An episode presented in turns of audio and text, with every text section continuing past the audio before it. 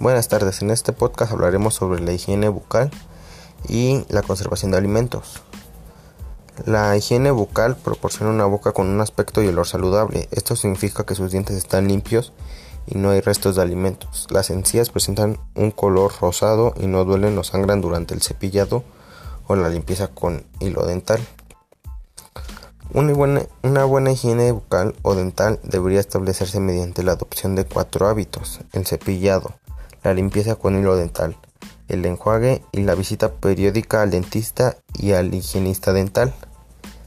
Por otro lado, hablaremos sobre la conservación de alimentos.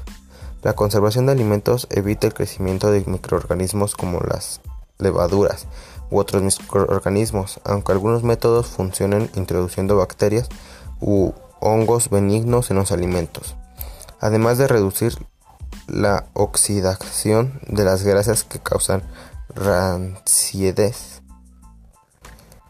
¿Cómo podemos conservar los alimentos frescos y en buen estado?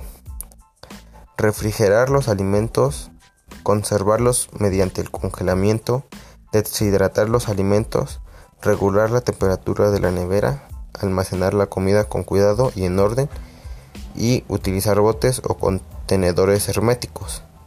Muchas gracias.